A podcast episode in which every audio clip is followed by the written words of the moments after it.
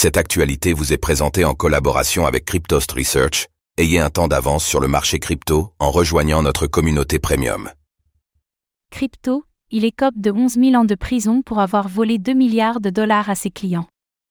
Le coup près est tombé pour Farouk Fatizeur, qui avait arnaqué plus de 390 000 personnes pour un butin estimé à plus de 2 milliards de dollars.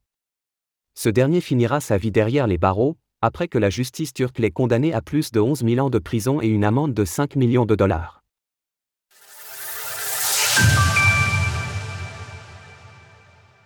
« 11 000 ans de prison pour le fondateur de Todex.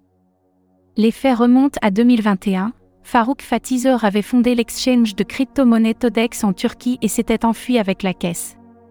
Selon les estimations, l'individu alors âgé de seulement 27 ans avait volé les fonds de plus de 391 000 utilisateurs, pour un butin totalisant plus de 2 milliards de dollars. Retrouvé au mois d'août 2022 après avoir fait l'objet d'une notice rouge émise par Interpol, Farouk Fatizor avait tenté de se cacher en Albanie, d'où il a ensuite été extradé vers la Turquie pour faire face à la justice du pays. Emprisonné depuis le mois d'avril dernier, Farouk Fatizor a vu le coup près tomber, sa condamnation s'élève à 11 196 ans, 10 mois et 15 jours de prison, en plus d'une amende de 135 millions de lire, soit 5 millions de dollars. Son frère et sa sœur, également impliqués dans l'affaire, se sont vus infliger la même peine.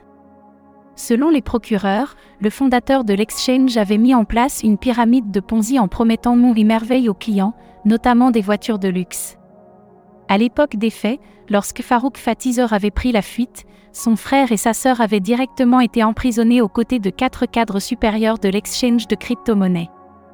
En parallèle, 83 personnes avaient été arrêtées dans le cadre de l'enquête. À la fin du procès, la justice turque a acquitté ses accusés sur les 21 présents et a décidé de libérer 4 personnes sur les 7 emprisonnées en raison d'un manque de preuves. Lors du procès, l'accusé a déclaré qu'il était assez intelligent pour diriger n'importe quelle institution sur Terre. Comme en témoignait le fait qu'il ait pu diriger Todex à l'âge de 22 ans, selon lui.